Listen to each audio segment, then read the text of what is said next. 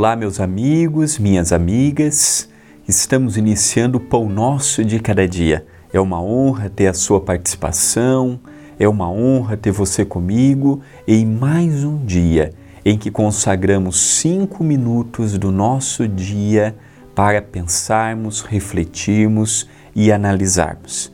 A pedido da espiritualidade amiga, manteremos ao longo de todo o ano de 2023 uma frase de nosso Senhor Jesus Cristo. Em momentos difíceis como o que estamos passando, conflitos, tumultos, dificuldades, problemas, é sempre oportuno trazermos Jesus para as nossas reflexões. É verdade que aqui é um espaço pequeno e o apresentador é limitado, mas faço com muito amor. O programa é apresentado por mim, André Luiz Querine Vilar, e agradeço muito à TV A Caminho da Luz e ao Centro Espírita Perdão, Amor e Caridade. E a você que me acompanha, ajude o canal, deixe o gostei, compartilhe, comente, se inscreva no canal, nos ajuda e muito.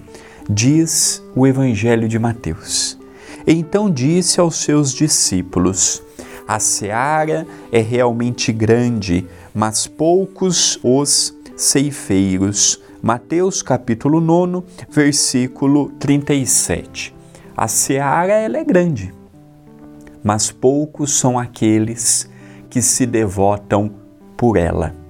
Trabalhar por Jesus não é colocar uma camiseta de um centro espírita, de uma igreja evangélica, de uma igreja católica, de templo nenhum e falar se eu sou espírita, eu sou isto eu sou aquilo eu sigo Jesus, eu amo Jesus, coloca adesivo no carro. Não. O que Jesus precisa de nós é a nossa vivência. É o nosso comportamento gradativamente voltando-se para os seus mandamentos que do princípio ao fim nos convida ao amar, à caridade, ao perdoar, à indulgência, nada fora disso. Agora, a seara é grande, mas poucos são os trabalhadores que se candidatam ao trabalho. Um não pode, o outro não tem tempo, o outro não quer, o outro quer cargo, não quer encargo, o outro está preocupado para ver quem é o destaque. Então, infelizmente, deste modo, nós percebemos o quanto se torna difícil o trabalho o quanto se torna difícil a vinha do Senhor.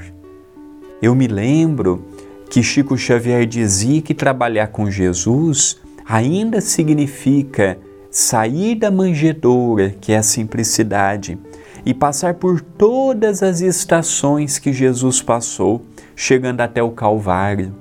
Mas ainda temos essa dificuldade. Na primeira luta que vem, eu já coloco a prova. Será que vale a pena eu continuar? No primeiro dilema, na primeira dificuldade, no primeiro embate, no primeiro não que eu ouço, eu já questiono: será que vale a pena eu continuar neste caminho? E aquilo vai crescendo. Aí vão vindo uma dificuldade daqui, surge uma dificuldade acolá, e os pensamentos vão aumentando, daqui a pouco eu abandono o trabalho e esquecemos que Jesus foi perseguido, traído, difamado, vendido, esquecido por muitos que ele curou, mas Jesus não desistiu de nós. Jesus não deixou de nos amar. Jesus sabia o que cada pessoa ao seu lado faria com ele e ele seguiu firme no postulado que ele assumiu frente à sua própria consciência. Manteve fiel manteve erguido, manteve sereno frente aos embates que a vida lhe proporcionou.